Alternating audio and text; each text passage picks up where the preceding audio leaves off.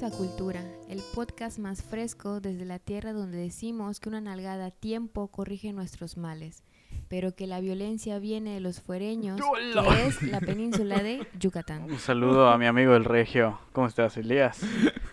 Un saludo a la casta divina. Estoy muy bien. Estoy muy bien, feliz porque terminamos la temporada. ¿Cómo estás, Andrés? Muy bien, muy contento en este décimo episodio de la segunda temporada, ya listos para acabar la segunda. Ya para- veremos qué hay después, pero por el momento se extienden tus vacaciones, así que disfrútalas, amigo. Como nunca, como nunca. Y Espero, espero que uno de estos días no suene tu alarma, güey. y no te despiertes hasta que sea La hora. tu primer día de trabajo. Gracias, amigo. Gracias, qué bonito. Estuvimos en una temporada que nos retó, que nos puso eh, frente a temas muy escabrosos, que significó un replanteamiento, si lo queremos ver así, de lo que estuvimos haciendo eh, en la primera temporada y que nos llevó a conocer a personas que aportaron de manera eh, profunda al entendimiento de los temas que estuvimos trabajando y que siempre estuvieron en la disposición de venir a dialogar con nosotros. ¿no? Que comparten sus experiencias y sus conocimientos. Un saludo a todos los invitados y un abrazo consensuado. Yo creo que eso es lo que más me llevó a esta temporada, el habernos animado a invitar a gente experta en su área y con algo que decir Así y es. con ganas de compartirlo. ¿De qué vamos a hablar hoy, amigo? Hoy es el décimo episodio y como siempre tenemos que acabar con un tema muy escabroso. Algo que nos punce, que nos duela a todos. Y el episodio 10 va a hablar de los límites de la crianza. Para lo cual tenemos una invitada muy especial que se ha especializado y está recolectando experiencias en esta área. La psicóloga Alejandra Ortiz, eh, especializada en psicope- psicoterapia gestalt. Qué bonito. Y estudiosa pues de la materia. ¿Cómo estás, Alejandra? Estoy muy feliz, muy alegre de estar con ustedes esta noche. Yo de verdad no me imaginaba el poder estar aquí compartiendo ideas y reflexionando. Y lo vuelvo a repetir, estoy muy contenta de estar aquí con ustedes. Qué bonito. Nosotros estamos muy contentos de que nos hayas podido acompañar. Muchísimas gracias por estar aquí para compartirnos igual tu experiencia y tus conocimientos respecto a este tema tan oscuro, tan, Y tan bonito. Y tan tan bonito, tan nebuloso, pero muy bueno. Exactamente, nos pone muy felices que vengas hoy a hablarnos de un tema que te apasiona, de un tema que consideras necesario platicar, difundir y sobre todo reflexionar y cuestionar. Tienes un proyecto que se llama Hablemos de Crianza. Platícanos, ¿cómo surge tu interés por crearlo y por qué volver, por qué poner en la mesa el tema de la crianza. Este proyecto no lo hago únicamente yo, lo hago acompañado con mi compañera Carla, que también es psicóloga, y creemos que es importante el acompañar a las mamás, a los papás, a los cuidadores, ¿no? a, personas que estén cercanas a la infancia. El, el, no sé, dar a conocer la crianza con apego, que no, no, no es como muy conocida, y también que aparte del concepto de apego, lo comprendemos hacia otras cosas, ¿no? Luego vamos a hablar sobre esto. Y creo que necesitamos nuevas formas de sostener, escuchar, acobijar y comprender la infancia. Como queremos darle, tal vez no un giro, pero poder, o sea, como que esta imagen que tenemos sobre los niños, ¿no? De que tal vez no hay el tiempo para ellos, de que todo ya se va limitando, sea, en vez de que los, nosotros los adultos veamos las necesidades de los niños, ahora estamos limitando esas necesidades de los niños a nuestro tiempo. Ok, hay un tema muy interesante que tenemos que, que, platicar, que supongo que tu experiencia como padre nos va a iluminar en ese sentido, que es la idea del tiempo. Pero dijiste algo muy interesante y muy bonito. Hablabas de que estaba dirigido a padres, pero también a cuidadores. O sea, esto quiere decir que la crianza no solo es un trabajo eh, de padres y madres, de, la parentalidad, sino que al parecer todos como sociedad estamos incluidos en esto. Platícanos, ¿cómo, ¿cómo es esto? Creo que esto es algo muy bonito y es lo que más me gusta, ¿no? Que podría sonar de, hablemos de crianza, que es únicamente, que va dirigido únicamente a, los papás, pero va dirigido realmente a todos, porque todos nos relacionamos y estamos en un, un constante este, en relación con niños, ¿no? podemos ir al súper o vamos al cine o estamos en el transporte y escuchamos a un niño que está llorando. Algo que hemos notado mucho es siempre los comentarios sobre el cine, ¿no? Sobre el, que los niños no tienen que entrar, que los papás este, tienen que sacarlos cuando lloran. Bueno, aquí hay dos cosas que hay que ver, ¿no? Si es necesidad del niño entrar a ver una película en la que quizá no no está a la edad, y en la otra en la que también nosotros tenemos que ser tolerantes con los niños. Cambiar esa, esa imagen de, que son los padres los que tienen que encargarse de ellos, ¿no? O sea, de que los niños únicamente son de los padres, pero realmente los niños son también de nosotros, es parte de la sociedad, porque están inmersos en nosotros. Y está bonito porque entonces pareciera, esto lo hemos platicado fuera del aire, que estamos volviendo a, a entender la idea de la sociedad como una tribu que se cuida entre sí misma. Sí. Y entonces, ante la, como esta mm, particularización de la crianza, es decir, que solo pertenece a, los padres y, las madres, eh, pues nosotros nos alienamos de este proceso, pero no nos alienamos totalmente, sino que también estamos ahí para juzgar. O sea, nuestro papel no es el de abrazar, el de, como tú decías, acompañar, sino que estamos... cobijar. Ajá, y de cobijar, sino que estamos ahí para juzgar. Entonces, cuando el niño hace berrinche, nuestro rol ¿no? está en qué necesitas, cómo puedo apoyarte. ¿Qué hay detrás de ese berrinche? ¿Qué hay detrás de ese berrinche? ¿Cómo, cómo en este momento nosotros que estamos aquí podemos ayudarte a que regularices a tu hijo? Sí, creo que eso es algo muy importante, ¿no? Que el berrinche y cómo interpretamos y concebimos eso. Y es una desregularización. O sea, hay que empezar a cambiar el berrinche por, es que el niño está desregularizado, o sea, de que sus emociones en este momento necesitan un acompañamiento, no es gritarle, no y aquí regresamos a lo mismo, ¿no? De el tiempo, porque el berrinche requiere una pérdida de tiempo, de tienes que dejar de llorar rápido, tienes que dejar de estar enojado, ya, tienes que levantarte porque yo tengo que trabajar, porque yo tengo muchas cosas que hacer. Entonces aquí ya no estamos siguiendo el desarrollo natural del niño, o sea, lo que él necesita. Entonces, y si lo vemos así, caemos en ahorita en adultos que nos cuesta mucho comprender qué es lo que nos está pasando, porque en un tiempo atrás nadie estuvo con nosotros acompañándonos para poder entender qué es esto que estoy sintiendo. A ver, entonces, se voy entendiendo bien,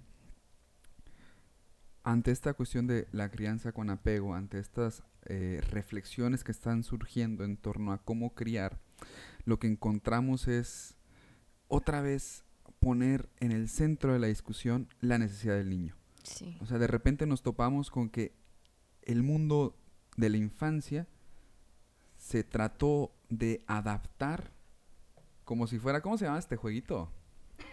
En el que tú te sumías una, como un tablero y tienes que acomodar figuras. Destreza. Destreza, Ajá, exactamente. destreza. Entonces, como si tuviéramos un tablero de destreza Sí. y los niños fueran las fichitas y nosotros como si tuviéramos que tratar de, de adaptarlas en fichas donde no van. Exacto. ¿no? Que ellos Ay, tienen que adaptarse a nosotros, ¿no? a, a- a función de lo que nosotros tenemos que hacer. Está Y tienes un tiempo así límite para hacerlo, si no explota todo. Está, está muy fuerte. Sí, creo que es algo que igual que hay que cuestionar, ¿no? Porque ahorita de tener un hijo es como, es que yo todavía quiero hacer todas estas cosas, ¿no? Sí. Y la forma en como ya los vamos percibiendo. Entonces, ¿qué es lo que hay que reflexionar? ¿no? ¿Realmente son los niños o qué hay allá afuera que nos está quitando ese tiempo? Wow, Son muchas cosas. está muy fuerte. Eh, fuera del aire, platicábamos mm, sobre en esta resignificación que estamos eh, que se está generando sobre la crianza hablamos sobre la dificultad que esto puede representar para los padres y madres cuidadores o sea sociedad en general Sí. eh, porque habla sobre nosotros mismos es difícil porque hablar de Hablar de los hijos es hablar de los padres y hablar de los padres es hablar de sus padres. exactamente esa, y, y es hablar de la sociedad en general. Sí. ¿no? O sea, una, una pregunta que me surgía cuando decidimos que íbamos a hablar de este tema era si nosotros podemos entender el estado de nuestra sociedad actual Sí. a partir de los procesos de crianza a los que nosotros fuimos sometidos. Yo diría que sí, ¿no? Sí. Está, es, es más que claro. Es lo que siempre dicen. El, el- el- lo que haces es un reflejo de la educación que te dan en tu casa, de la educación que te dan en la sociedad. Yo sé que hablábamos que cuando la gente tiene pues determinados comportamientos, tenemos que ver eh, pues los contextos sociales en los que se desenvuelve, las personas que están a su alrededor, como tú dices, ¿no? Que contribuyen a formar pues esta crianza, ¿no? No es nada más los papás, es qué es lo que, lo que vemos, qué es lo con quienes interactuamos, cómo interactuamos y cómo se dan esas interacciones, ¿no? Porque tenemos a reproducir pues ciertos aspectos de nuestra crianza que había una no me acuerdo quién lo decía que era no te una un- una mujer no sé si era psicóloga que decía no te preocupes porque tus hijos aprendan lo que les dices ellos a fin de cuentas ellos siempre te están viendo no me acuerdo cuál era el, el- el- dicho específico, pero apelaba a que no es tanto lo que les digamos, sino las interacciones que nosotros tenemos con ellos. Ellos reproducen lo que hacemos. Como te interactúas con otras personas, es como el niño va a interactuar igual. Eso también forma parte de la crianza. Y como ven a otras personas que no son sus padres, pues esos también involucran en cómo ellos van a reproducir más adelante esas conductas. Exactamente. Es, creo que poner en el centro la responsabilidad, la responsabilidad que tenemos como sociedad para los niños, independientemente de si seas eres papá o no eres papá, de si es tu hijo o no es tu hijo, ¿no? O sea, es un poco de empatía y respeto. y quizá la violencia a la que esto puede someter a la infancia. Pensaba en la idea del berrinche, en que no sabemos como sociedad a- acompañar Sí. a los padres y a, a la presión a la que se someten estos padres y que muchas veces por la cuestión de la aceptación social, eso termina eh, En un caos. desembocando en un caos y en a veces incluso el golpe. Sí, y pienso que no nos culpo, porque realmente nadie nos ha enseñado cómo, cómo estar presentes ante eso. No voy a decir cómo lidiar, ¿no? O sea, cómo, cómo estar ahí, cómo estar presentes, porque igual me incluyo, ¿no? En un tiempo en el que también ves a un niño en medio de una plaza gritando, pataleando, ¿no? Y ves a la mamá desesperada de, de poder callarlo, más que poder acompañarlo es callarlo, porque Molestas. todos, porque molestas, porque todos me están viendo Sí. a mí, ¿no? O sea, la necesidad del niño de, de realmente sentirse acobijado, de sentirse sentido, de sentirse que soy entendido, eso no, no ayuda a que tal vez el niño pueda tranquilizarse. Al, al contrario, es como mi mamá aún no me siente, aún no comprende qué es lo que yo trato de pedirle. Entonces, tal vez voy a gritar más, ¿no? Y es como que este círculo de nuevo de lo hago más y no me tranquilizo y todos me miran, ¿no? Y cómo quedo yo como mamá, ¿no? Y, y siento que, o sea, los niños no mienten. Lo que se hace afuera es, es también lo que se da adentro, ¿no? Entonces, no, si no acompañas a un hijo dentro de casa en este proceso, va a ser lo mismo afuera. Entonces, no puedes exigirle que se calme, que se regularice, si no lo has enseñado antes. Entonces es como querer cambiar, o sea, como querer quitar las cosas de golpe, ¿no? Quiero que dejes de llorar, pero ¿en qué momento yo, si tú nunca me has acompañado en este momento? Sí, porque a veces les pedimos cosas que les exigimos cosas que no les hemos enseñado y que no saben hacer, que esperamos que las sepan porque son muy obvias para nosotros, pero pues ellos no. Y me gustó algo que dijiste de que los niños no mienten. Y me parece muy certero, ¿no? Porque realmente es, no es algo que te salga, es algo que aprendes a hacer, que las circunstancias te llevan a hacerlo, ¿no? Y me acuerdo mucho cuando se, en, en muchas de las eh, publicaciones que buscan hacer conscientes a los padres y a las personas sobre las cuestiones de abuso, es cuando dicen, si el niño te miente por una calificación, ¿cómo esperas que te diga la verdad ante un abuso sexual? No, está muy fuerte. ¿sí? Porque es eso, el niño no, no, no, no miente por sí solo. Va a mentir de acuerdo a cómo ha aprendido a desarrollar esas conductas.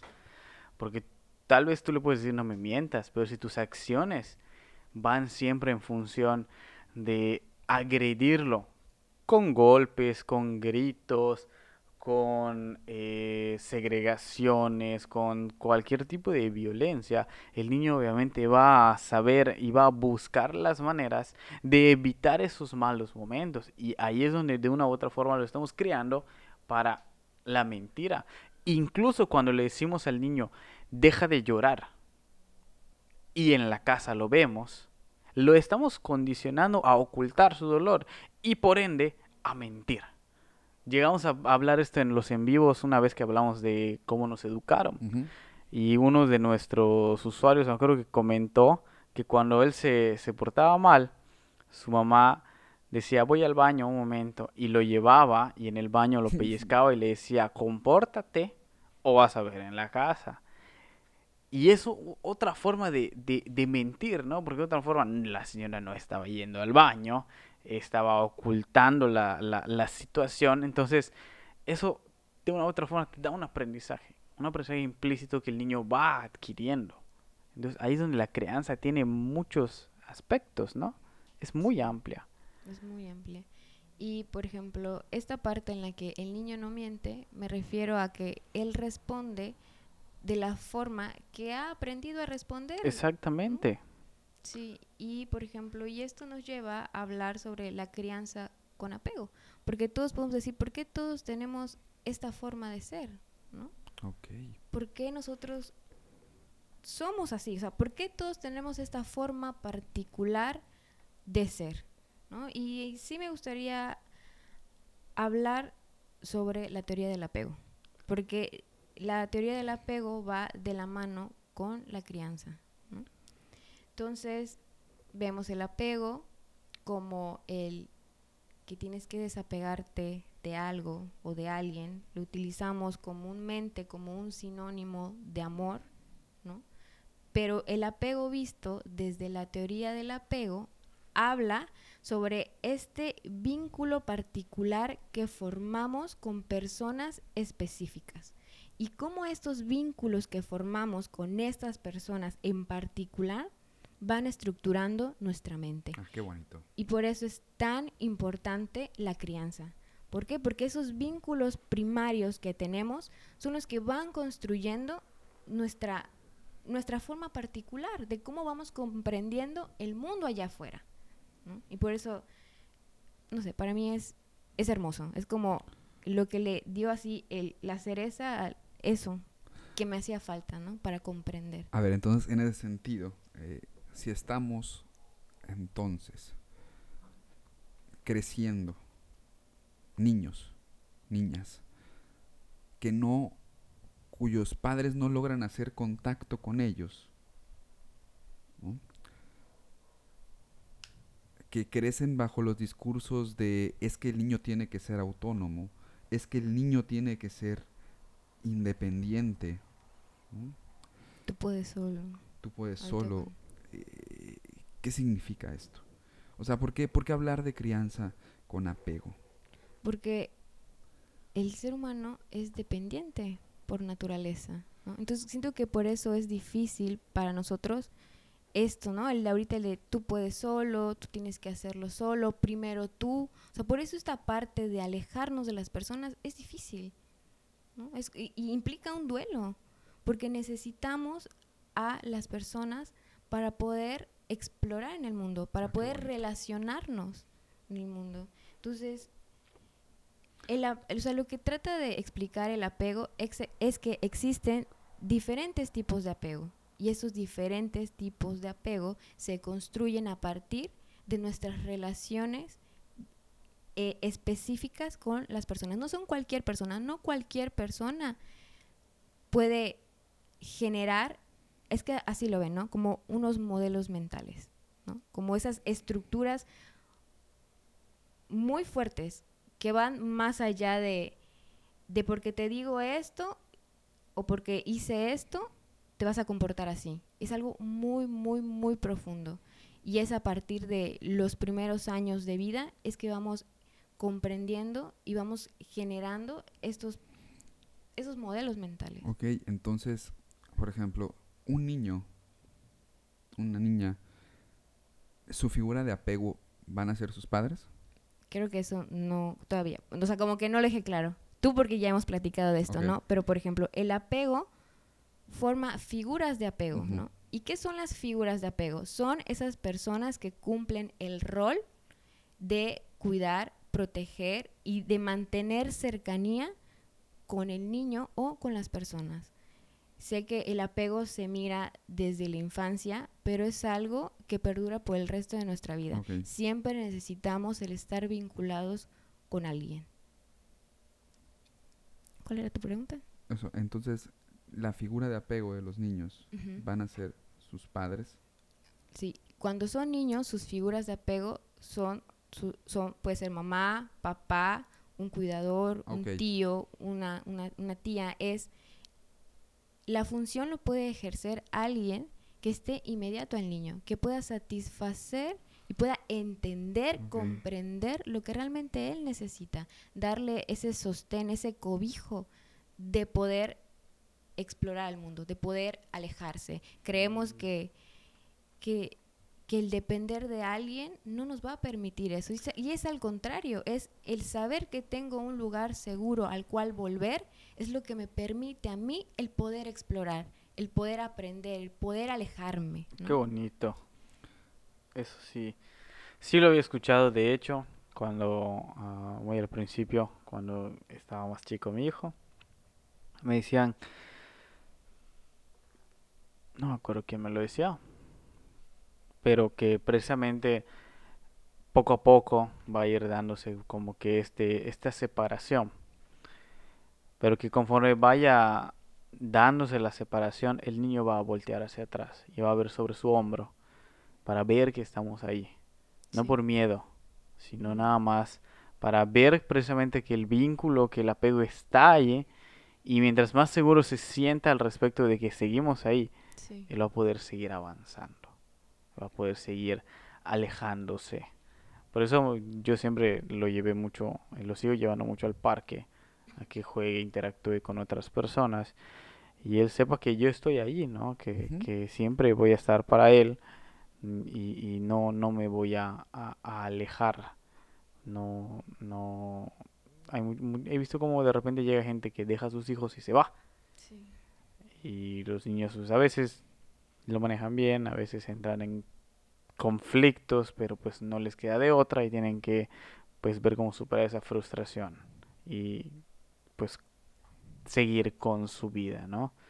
Pero sí es, es muy interesante esa parte. Muy bonito. Sí, es algo que me gusta, ¿no? Porque va de la mano con lo que me gusta. También me gusta mucho la gestalt o la gestalt. Gestalt. La Sí, porque me gusta mucho esta parte de, de reencontrarnos, ¿no? De, de, de saber cómo acompañar al otro. Sé que lo, lo, lo repito, pero Es para mí es muy importante el, el saber cómo acompañar. Por eso no es el que esté ahí, porque puede ser que exista... Voy a hablar como madre, pero me voy a referir a esto como cualquier persona que esté cuidando al niño, ¿no? O sea, mamá, papá, cuidador, ¿no? De que no es lo mismo el estar al realmente saber qué es lo que el otro te está pidiendo. Siento que ahora es un poco complicado el saber qué es lo que nos piden los demás, ¿no? A veces vamos, caminamos y alguien nos dice, oye, ¿no ves que como no ves diferente a Elías, por ejemplo, ¿no? Para decir un nombre, y te dicen, no, ¿qué nos está pasando que hemos perdido esa sensibilidad de poder contactar con el otro? Esto es algo que se aprende de niños, en esa interacción cara a cara con los papás, con el niño, ¿no? El niño empieza a aprender los gestos, de que esto significa alegría, que esto significa enojo, ¿no? Entonces, es muy importante el, el tiempo que podamos pasar con los niños, ¿no? O sea, imagínate, los siete años son los años más importantes de la infancia, todos, pero estos son los que hacen la diferencia. Y tiempo, tiempo es el que no hay. Entonces, frente a una parentalidad que ha cre- que se ha desarrollado y creído en el desapego, nos estamos encontrando entonces frente a una falta de empatía que recubre la sociedad. Es decir, los niños no están aprendiendo a contactar. Nos está ¿Y costando nosotros? un poco más. Y nosotros como generación, quizá también nos está costando un poco. O sea, es que justamente es uno de los problemas que atraviesa actualmente nuestra cultura, la falta de empatía. Ya hemos dialogado mucho al respecto. Exactamente. Hay una falta de empatía y es, y es interesante que hoy nos ponga sobre la mesa la idea de, de que una crianza en apego, una crianza en la seguridad donde nosotros podemos ser sentidos, donde sabemos que tenemos un lugar y que eso nos permite salir a explorar el mundo. De repente o sea, no sé, volteamos hacia atrás o volteamos hacia el lado y, y vemos estos discursos individualizantes que, que nos están dejando solos. Sí. Y, y hay un factor del que tú hablas, que es el factor del tiempo. Y este factor del tiempo para mí es como el más complejo. Porque ante la falta de tiempo que recubre nuestra sociedad, que finalmente son sociedades de trabajo, Sí. ¿no? Que está justamente ligado a la cuestión económica, no tenemos tiempo porque nuestro tiempo ya está distribuido. Tenemos horarios que cumplir. Así es. Incluso pareciera que la paternidad y la maternidad están sometidos a estos horarios. O sea, no somos padres ni madres de tiempo completo. No. Somos padres y madres por horarios. Sí. ¿no? Eh, entonces necesito que dejes de llorar rápido porque yo tengo que irme a trabajar. Yo necesito que... eh, um, aprendas a hablar rápido porque... A caminar, A a, dejar el pañal. Creo que eso es el tema, ¿no? De A ir al baño, Ir al ajá, baño. aprender a vestirse solo, a bañarse. O sea, es complejo, ¿no? Sí, Incluso sí. eh, a- el típico, incluso comer, ¿no? Tienes que comer rápido, tienes que bañarte rápido, tienes que jugar rápido y aparte hacerlo bien. y hacerlo bien, ¿no? Sí, porque si no implica que yo tenga que eh, remitirle a hacerlo otra vez y es redundante y me hace perder todavía más tiempo.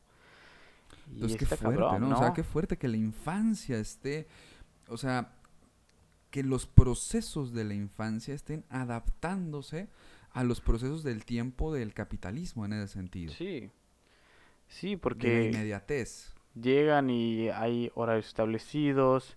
Ya no, ya no hay ese tiempo de ocio, ¿no? De, de ser niño, tal cual.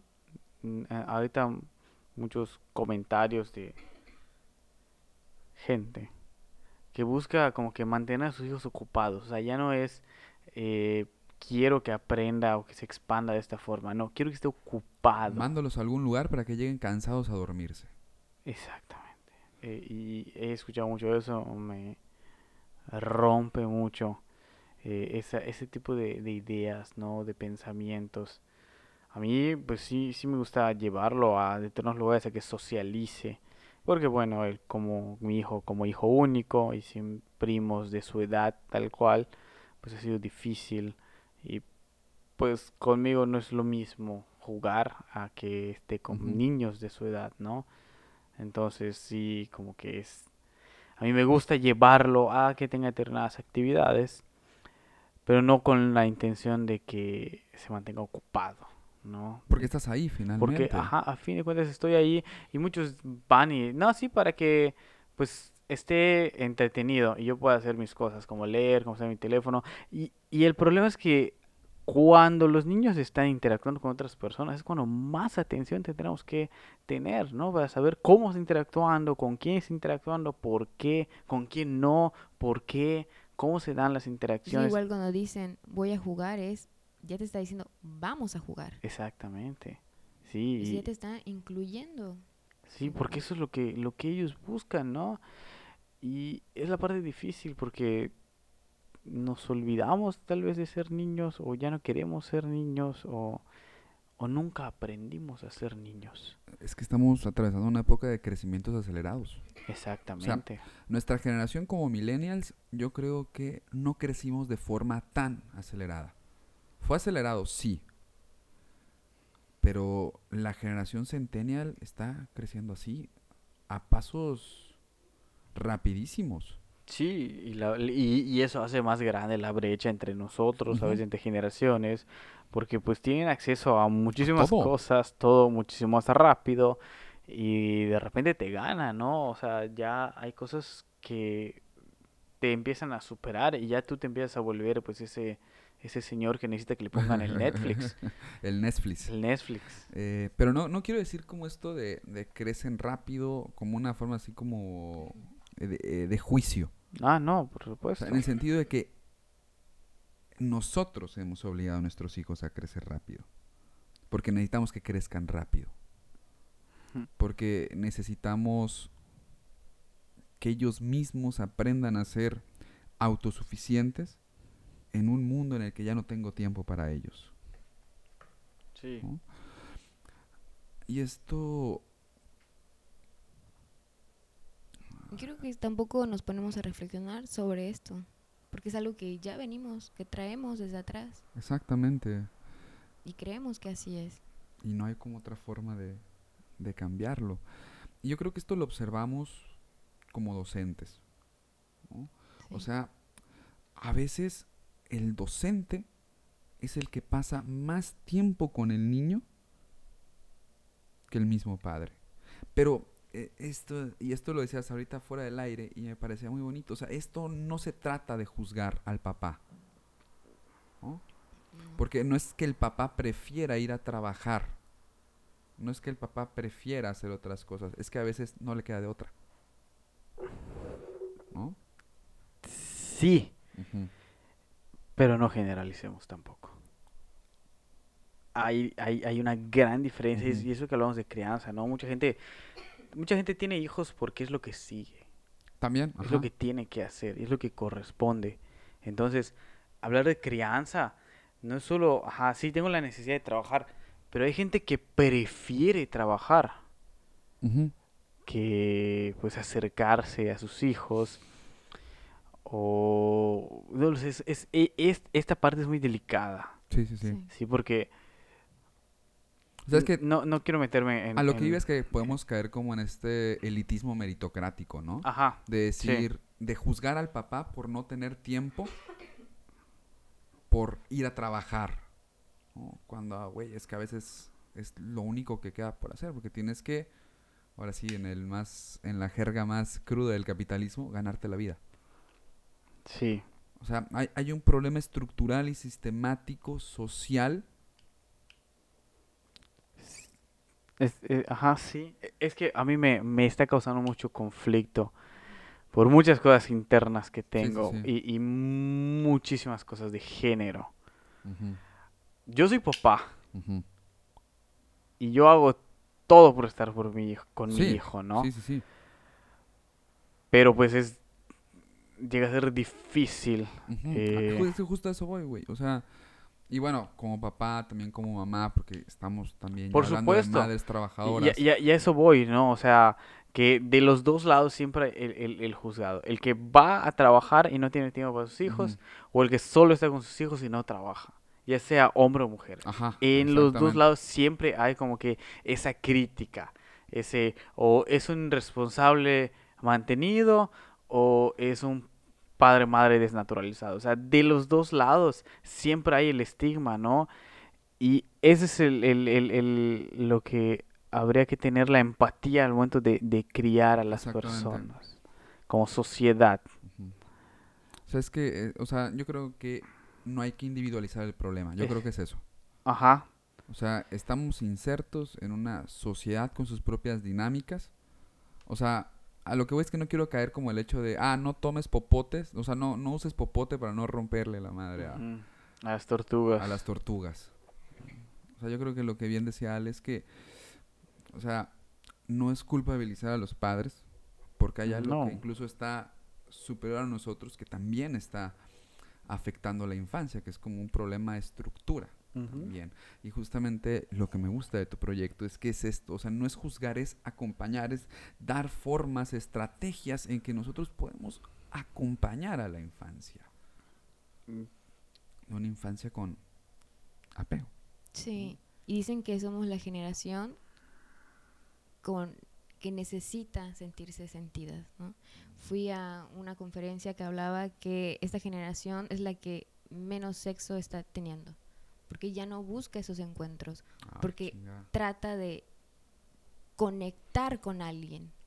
Es lo que vimos en, en Black Mirror con el, el de Strike Viper, Striker Viper X. Ah, sí, sí. funciona así, o sea, ya no es la cuestión del sexo físicamente, es la cuestión del vínculo y el apego con alguien, tener un- un- un- una conexión profunda más allá Sí. de esta parte, eh, de este placer físico que te pueden dar, y es un placer emocional, y es un deseo de, de conectar y de sentirte sentido, sentirte querido, o sea, y, y- y es Pero es que, pero por otro lado entras en conflicto con la narrativa del desapego, del dejar ir, de lo tóxico. Sí. Mientras estamos trenzados en la idea de que hay que desapegarnos, paralelamente estamos buscando desesperadamente una conexión emocional. Una cuestión del individualismo, ¿no? O sea, ahorita está... ah, y, y, y hay- muchos eh, lugares, mm, ¿cómo llamarlos? Grupos con ideologías, con ideologías, punto. Que hablan precisamente de esto, ¿no? De, de desapegarse y soltar todas aquellas cosas que no te hacen feliz y buscar como que la felicidad en ti. Que no te hacen ser feliz. que no te hacen ser feliz y buscar eh, ¿Con S o con C? mm, Creo que con C. Ya, no estoy seguro pero eh, estas tendencias del desapego son muy comunes, incluso en, en cuando son pequeños, ¿no? Eh, una vez lo dialogamos eh, con Alejandra, ¿no? Que van al kinder y los dejan en el kinder y el niño está llorando. Y, y, lo que te dicen es, cuéntese tres, uno, dos, tres, ya y te vas. ya estuvo. O sea, el niño no, no, no, no, no alcanza a lidiar con ese dolor. No se le, eh, no se le da el tiempo de concientizarlo, simplemente que él tiene que lidiar con esa frustración y al chile, papito, como pudiste, ni pedo. El típico, a mí me pegaban y salí bien. Y el vato no puede tener relaciones. Creo que el resultado de eso es mirarnos ahora todos, ¿no? En lo que estamos. Sí, en cómo nos manejamos, en cómo interactuamos con las personas, ¿no? Sí. y hablando de eso del kinder, ¿no? Que siento que es muy importante. Y es como venimos, ¿no?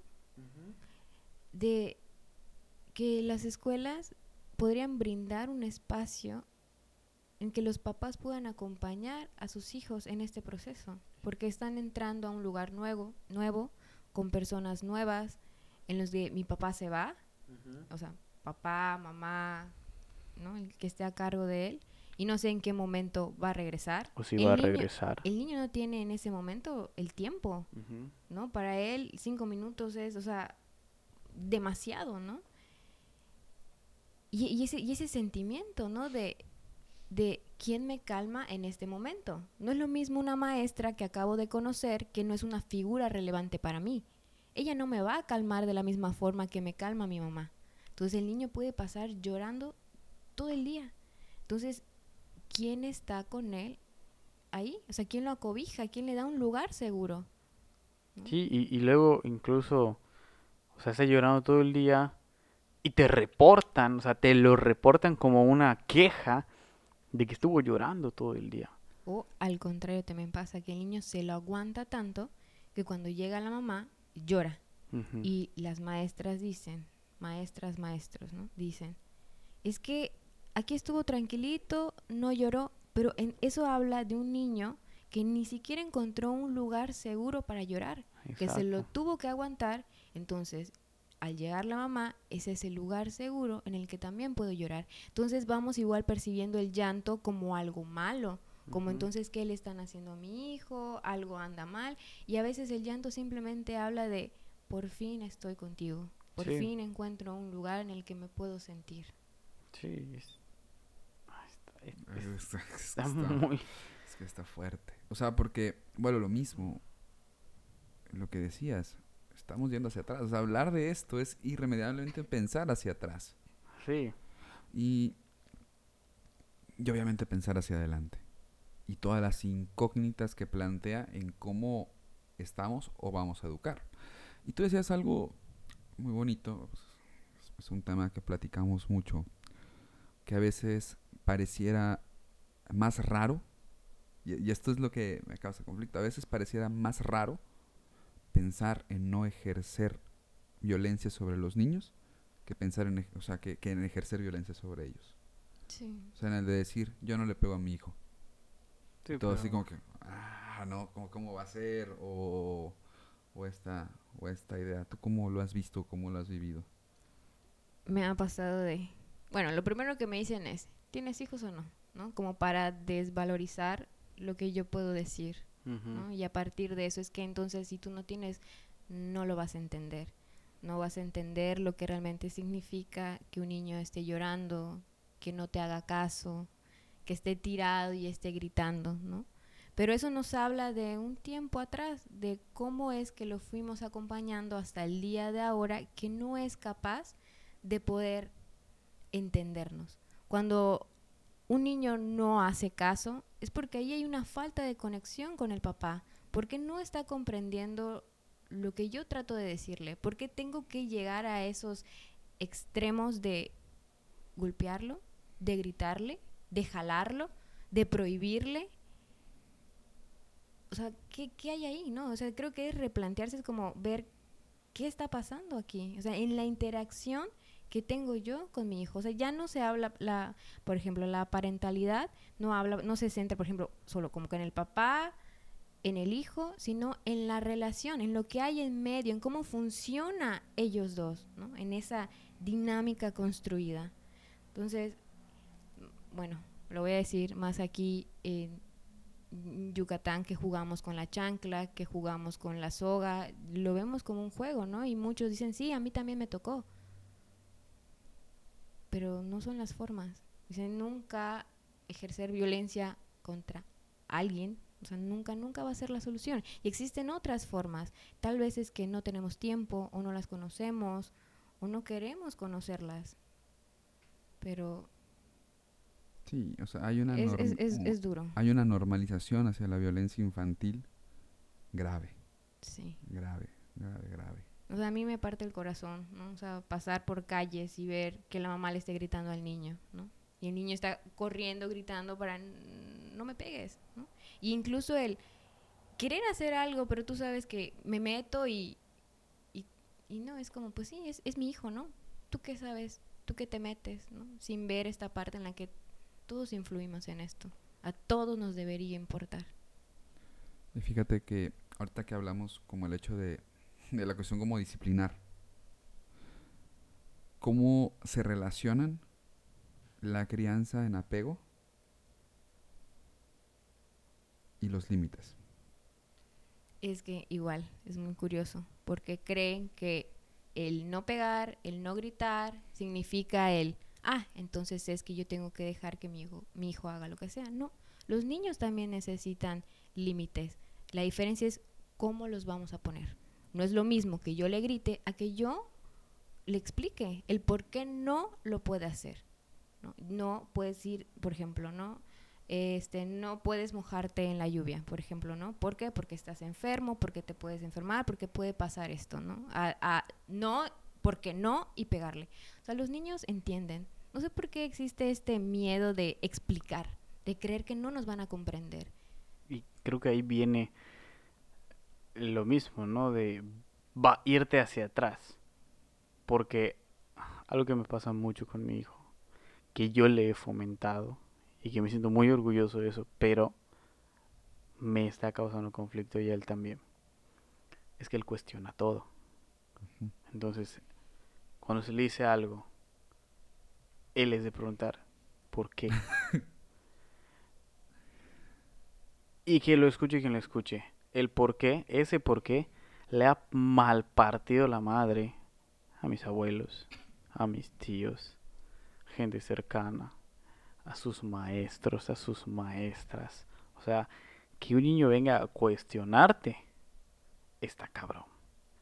Y que tu argumento te lo pueda votar un niño, está todavía más cabrón. Y es algo que él ha aprendido a hacer. Y no con una mala intención. Pero ahí es donde evidencias las cosas. Porque si él llega y me dice que se quiere meter a, a bañarse en la lluvia y no está enfermo y tiene sus zapatos y no hay descargas eléctricas, ¿por qué yo tendría que decirle que no? Por un prejuicio mío. Es como cuando se está bañando en la piscina y empieza a llover. y todas las mamás salgan. Puta, no se vaya a mojar el niño. O sea, entiendo Sí. que si hay descargas eléctricas, te sales. Pero si es una llovizna, ¿cuál es la diferencia? Y eso es lo que a mí me causa conflicto, ¿no? Que de repente llega y me pide... ah, no, no sé, ah, no se me viene un ejemplo ahorita a la mente, pero cosas que de repente me pregunta y me dice y yo no tengo por qué decirle que no. No habría por qué decirle que no, pero otras personas me dicen, pero es que no debes dejar que haga eso. ¿Y por qué? O sea, eso es lo que voy. O sea, ¿qué explicación, qué razonamiento le voy a dar para explicarle eso? O sea, ¿por qué no lo puede hacer? Me pasa mucho con, mm, con mi tía, una de mis tías, que mi hijo juega con pistolas. Y pues este es el estigma, ¿no? No debes jugar con armas, no debes jugar con pistolas. Yo personalmente, pues, dialogo con él, lo he visto jugar con, con pistolas y él no lo hace con una malicia. porque igual soy pendiente de cómo interactúa. Las, las pistolas le han ayudado porque él no tiene hermanitos, él es hijo único y pues sus pocos primos que tiene casi no los ve. Entonces cuando vamos al parque, él agarra una mochila y llena esa mochila con juguetes. Juguetes que puede prestar, espadas, pistolas. Y cuando llega las presta a los niños que conoce. Es una forma en que yo le estoy tratando de enseñar a compartir sus juguetes. Pero por ejemplo, una de mis tías es que no dejo con pistolas. Y yo, ¿por qué? No, porque es violencia. Porque te hacen violento. ¿Por qué? porque le estás enseñando a ser violento. La señora que le pega a su hijo, ¿no? O sea, ahí es donde entran las, las cuestiones. Porque yo le puedo decir, no, pues no juegues con pistolas. Pero pues mi sobrino no juega con pistolas.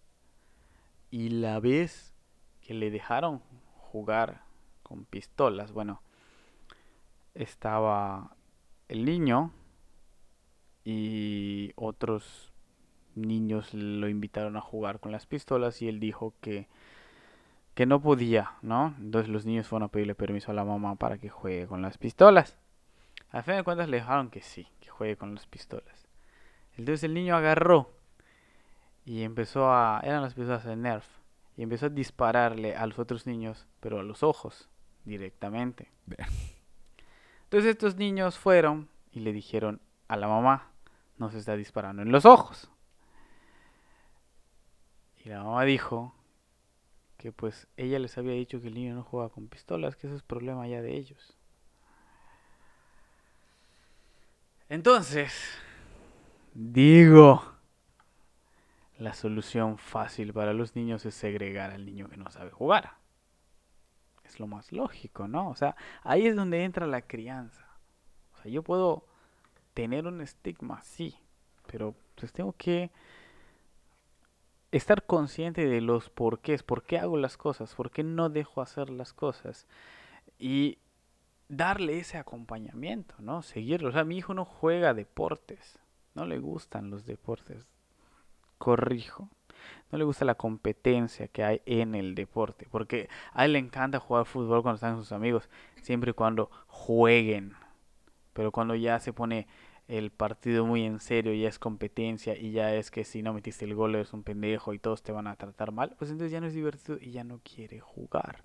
Entonces ahí es donde tengo que dar yo el acompañamiento de que hay diferentes formas de jugar, hay diferentes momentos, hay diferentes perspectivas y pues a los otros niños que, que él igual entienda que hay niños más grandes, hay niños más chicos que tienen diferentes intenciones, ¿no? O sea, si la crianza es algo colectivo, con lo cual hay que tener mucho cuidado. Hay que estar pendientes de las relaciones que tenemos con otras personas. Sí, es, algo, es un tema que, que da para más. Es un tema que siempre se tiene que, que seguir viendo. Dialogar y cuestionar, porque creer que la crianza ya es un concepto terminado es lo que nos está llevando a todos estos problemas. No, y nunca se acaba, o sea... Exacto. Pero, o sea, creer que ya hay un proceso de crianza y que se tiene que eh, ir sobre estos, yo creo que ahí es donde está como el problema y, es lo bonito de la labor que haces y de labor como fundaciones, como Fundación Niños de América. Eh, funda, sí. Que, que, están poniendo otra vez al niño en el centro de la discusión y de cómo lo estamos criando y de cómo lo estamos acompañando. Fundación América por la Infancia. Fundación América por la Infancia. y ahorita que te escuchaba, pensaba que realmente la pregunta de un niño es una pregunta que cuestiona las formas en que nosotros como adultos entendemos la realidad. Sí. Y es lo que nos pone de frente incluso a, a los mitos de los que hablaba Yuval Noah Harari. O sea, yo creo que la pregunta del niño nos somete directamente a entender que nuestra cultura es un orden imaginado. Y que de repente se nos van a acabar las respuestas y vamos a, entrar en el terreno de la imaginación y a decir, ay, mira, o sea, como yo sé esto? Es porque alguien me lo enseñó, porque lo aprendí. O sea, y no tengo la respuesta racional para esto.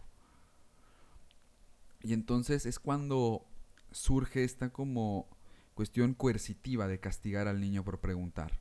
Porque me estás poniendo en jaque a mí, porque estás poniendo en jaque todo el orden que yo estoy tratando de enseñarte. Sí. Entonces, no me preguntes y no me cuestiones porque yo soy tu padre. Sí, el- e- evidencias como que la... La artificialidad de la cultura. Exacto, ¿no? O sea, esta, esta frágil estructura que se tiene y que al momento de que alguien le cuestiona, pues el gran hermano tiene que intervenir para desaparecer toda duda. O sea, y es, y es algo muy cabrón porque te están enseñando a eso, a que la verdad es absoluta y solo la tiene como que la autoridad y la institución. Exactamente. Entonces tú no tienes derecho a cuestionar, en especial porque no estás en la posición. y venimos de una crianza que de una crianza que se ha basado en absolutismos Exactamente. y que se ha basado en el sí o no y Ujú. es y quien determina sí o no Autoritaria, ¿no? autoritario, ¿no? Y quien determina ese sí o no pues es Pues La figura de autoridad. la figura de autoridad. Y no hay espacio para el cuestionamiento. Entonces mis preguntas van a ser opacadas, van a ser silenciadas, Así es. porque están pues eh, transgrediendo Exactamente. el orden. Sí. Qué bonito. Sí, y hay algo, por ejemplo, que dice Inés Di Bartolo, que los invito a leerla. Es una doctora que, que ha investigado mucho, ¿no? Sobre la teoría del apego. Habla, habla sobre que el lenguaje, que es un nuevo lenguaje, el que se manifiesta entre la mamá y el niño, ¿no? Porque la mamá tiene que entender qué es lo que quiere su hijo a partir de él, no a partir de lo que ella cree que el niño necesita. Qué fuerte. Entonces por eso pasan que hay mamás que el niño llora y le ponen el chupón, o de seguro tiene frío, o de seguro le, Mm. el- eh, se hizo popó y le cambian el pañal. ¿Dónde está esa conexión de poder comprender lo que el otro necesita? Entonces es algo muy bonito y me gustó de hay que empaparnos del otro, ¿no? Querer conocerlo más, saber que, ok, llora y está llorando porque ya es su hora de hambre, porque ya quiere dormir, como conocerlo. Entonces me gusta, mm, no sé, me gustó mucho eso, ¿no? De, de entender al otro, de conocerlo de lo que él necesita, no por lo que yo creo, pienso que él necesita. Eh, Pero eso es trastocar toda una forma de entender el mundo en la que estamos, ¿no? una, una forma narcisista en el que es la realidad es percibida a partir del yo Sí. ¿no? y nuestra relación se encuentra individualizada. Qué difícil. Y ¿no? aparte eso de, de, de- de la empatía, ¿no? Ah, es que, y siempre parte, como lo que mencionas, ¿no? Partimos de nosotros. Ay, es que si a mí me pasara, es que en este momento ya no estamos hablando de ti, estamos hablando de la otra persona que lo está viviendo. Y por eso es muy difícil, porque decimos, ¿cómo yo puedo sentir lo de él si yo soy yo? Si yo solo puedo percibirlo a partir de mis experiencias, pero de eso se trata, de esa conexión tan profunda que podemos generar, de ese vínculo particular para poder comprender. Sí, me, me recuerda mucho a igual cuando la gente dice, no es que así, así me criaron a mí. Pero pues cada quien tiene, Así soy. así soy. O sea, y, y, y si a mí me crearon así, a mí así salí bien, pues él tiene que hacerlo, pero es diferente, el vínculo es diferente, la relación es diferente. y Tenemos que, como tú dices, tener esta conexión profunda de, pues, conocernos, ¿no? Y eso es maravilloso porque no cualquier vínculo que formamos es capaz de transformarnos. ¿no? No todos los vínculos que formamos con las personas son ese vínculo de apego. A veces son vínculos emocionales. Tenemos un montón de personas y a veces decimos es que es que todos son importantes, ¿no? A, a todos los quiero por igual. Pero si te pones a pensar en una situación en donde tú te miras en peligro, ¿llamarías a todos? ¿O específicamente a una persona? ¿no? Sí, pues. Eso, eso me gusta, de que no... de esas personas particulares que nos mueven, que nos mueven mucho. Qué bonito. ¿En, en cuánto ya estamos ahorita? amigo? Se me fue el tiempo. Que ya estamos casi la hora. Durísimo. Quisiera que cerraras solo con esta pregunta. Hablamos de que el niño puede establecer un vínculo de apego con su cuidador. Pero ahora, el cuidador, llámese padre, madre, tía, abuelo, puede establecer un vínculo de apego con el niño. Ok. Tal vez a lo que te refieres es sobre figuras de apego. Ajá, exactamente. Ok. El vínculo sí, el, el, el adulto puede sí, generar un vínculo con el niño, pero la figura de apego para el niño es el cuidador, el papá, la mamá. Pero la figura de apego para el adulto es otro adulto. El niño no puede, Mm. no puede ser la figura de apego del adulto, porque no, no puede brindarle lo que el adulto necesita. El adulto necesita, tiene otras, otras necesidades que el niño no puede llenar. Entonces, cuando vamos creciendo, se van cambiando o vamos sumando más. Entonces, las figuras de apego de los adultos terminan siendo la pareja o un amigo muy cercano. Y cuando llegan a la tercera edad, las figuras de apego de los adultos regresan a ser sus hijos. Ok. Ah, qué bonito, qué interesante. Entonces, Una neces es, es a partir de necesidades que hay que satisfacer, ¿no? De, de ese contacto, de, ese de, de sentirse Mm. sentidos. O sea, porque el bebé no está con la mamá únicamente porque necesita su alimento. Está con ella porque necesita de ella, porque quiere estar con ella. Ok, qué fuerte. entonces un niño, una niña, no está facultado, vamos a decirlo así, para satisfacer esas necesidades que su cuidador. Porque el adulto ya necesita otras. Qué interesante. qué Porque el niño no puede.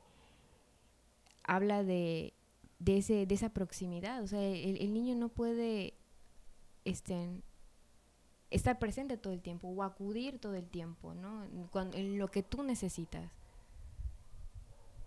Solo otro adulto. Wow, qué fuerte. Pues amigo, Qué intenso, la verdad. muy intenso esto. Dios.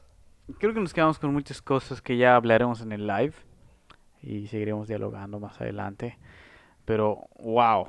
Creo que es un tema que da para mucho, para, Para profundizar Otras mucho. 10 horas de Sé que de muchas plática. cosas tal vez se habrán ido, pero es como para invitarlos a, a reflexionar, a querer leer. Sí les recomiendo que lean a Inés Di Bartolo, que lean sobre la teoría del apego, que sigan a Fundación América por la Infancia. Y que sigan, hablemos de crianza, por supuesto.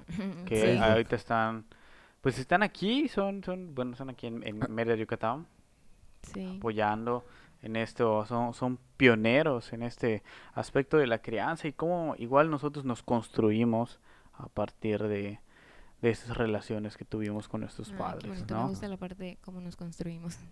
Es, está, está Y hay, que, chido. y hay que resignificarlo. Y, y yo creo que esta labor de resignificar la crianza y de esta manera ponernos en tela de juicio a nosotros mismos es importante y va a marcar una diferencia, eh, al menos yo creo para la siguiente década. En la medida en que sigamos reflexionando en esto. En la medida en que nuestra generación pueda entenderse de forma diferente y cuál va a ser su relación con la infancia. Porque vuelvo a repetir, y eso ha sido- uno de los temas recurrentes, ya estamos criando, ya estamos educando. Así es. Entonces es preciso que nos sometamos a este cuestionamiento, a esta deconstrucción, y que está relacionada con un chorro de cosas. O sea, resignificar la crianza también nos va a poner a cuestionar incluso los roles de género Sí.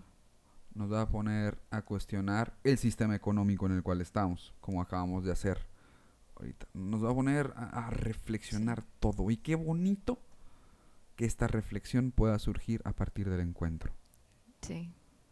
a partir de la necesidad que tenemos de reparar la forma en que nos estamos encontrando con el otro. Esas formas de vincularnos.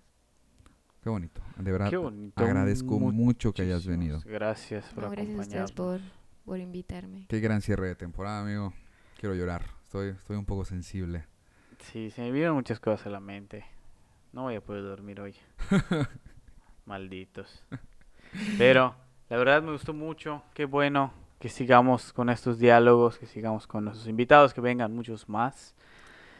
Eh, pues como todo lo que se acaba, deja un vacío, ¿no? Deja una, pues una nostalgia, una melancolía de, de la espera, ¿no? Porque no sabemos qué es lo que sigue, no sabemos qué es lo que viene, cómo viene, cuándo viene, pero lo que sabemos ahora es que hemos disfrutado, al menos yo he disfrutado mucho esta temporada, Igual. todos estos diálogos, todas estas conversaciones, y pues no digo que los voy a extrañar, porque sé que vamos a estar haciendo muchas otras cosas ahorita en vacaciones, unos con más vacaciones que otros, pero vamos a estar ocupados. Y los vamos a seguir viendo en el live todos los jueves. Así Nos que vemos este jueves. este jueves nos vemos con nuestra invitada especial, para Alejandra, nos que va a acompañar porque todo lo que tengan que preguntar, para que hagan sus confesiones, para que va a ser un tema fuerte. La saturen de preguntas exactamente sobre la crianza. Y pues muchas gracias a todos los que se han escuchado, a todos los invitados que han estado con nosotros, a todo el equipo que ha estado detrás de la producción, mm, no hablando solo de Miranda, que nos ha apoyado en la parte de los medios, hablando igual de, de JR, que JR nos ha dado mucho el espacio para llevar a los invitados. Muchas gracias, un abrazo a Joe, a todos, pues, a todos los invitados, por supuesto, que han venido y pues a la gente que nos ha brindado les- los, los asesoramientos técnicos del audio al principio de la temporada. A Mau, A Mau, sí, Mau. que fue el que nos, nos enseñó cómo, dónde moverle para que se Para que- escuche, ¿no? Exactamente. Ah. Entonces, eh, cultura no somos solo Andrés y yo, somos muchas personas, Una comunidad. una comunidad. que Queremos que siga siendo una comunidad que esté abierta al diálogo. una comunidad principalmente formada por nuestros escuchas que nos acompañan. Exactamente. eh, Y que, como decíamos en la conferencia, no son escuchas pasivos, sino que somos escuchas activos que nos encontramos todos los días, todos los jueves, para platicar, para que no se quede nada más el canal de la comunicación de un solo lado, sino que podamos seguir compartiendo experiencias. Amigos, estoy muy feliz, nostálgico. Cerramos con broche de oro y, y y esperar. esperar a ver qué viene. ¿Habrá una tercera temporada? ¿Nos saltaremos directo a la cuarta? No lo sabemos. No lo sabemos, pero pues vamos a, a- a pensarlo. Vamos a estar trabajando. Tenemos varios proyectos.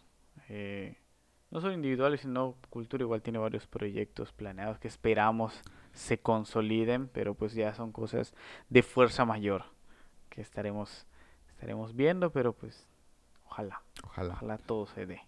¿Algo que agregar, Ale? No, que realmente estoy muy agradecida por, por estos espacios que ustedes brindan y que realmente creo yo que hablo por todos los invitados, que estar aquí realmente te hace sentir, no sé, como que en un hogar. Esa calidez realmente la sientes. Gracias por invitarme. Qué bonito. Qué bonito. Hablemos de crianza en Facebook. Denle un like, comenten, cuestionen y pues sigamos vinculándonos y cuiden a sus figuras de apego. Síganos en nuestras redes como cultura.yucatán, que son Facebook, Instagram, YouTube, Spotify. Y si encuentran alguna más, pues Nos adelante. ¿no? Nos lo dicen nos para lo que la reclamemos. Y nos estamos viendo. El jueves, un abrazo consensuado. Bye. Mucho se despide, pocas ganas tiene de irse. Pero pues, adiós. Bye.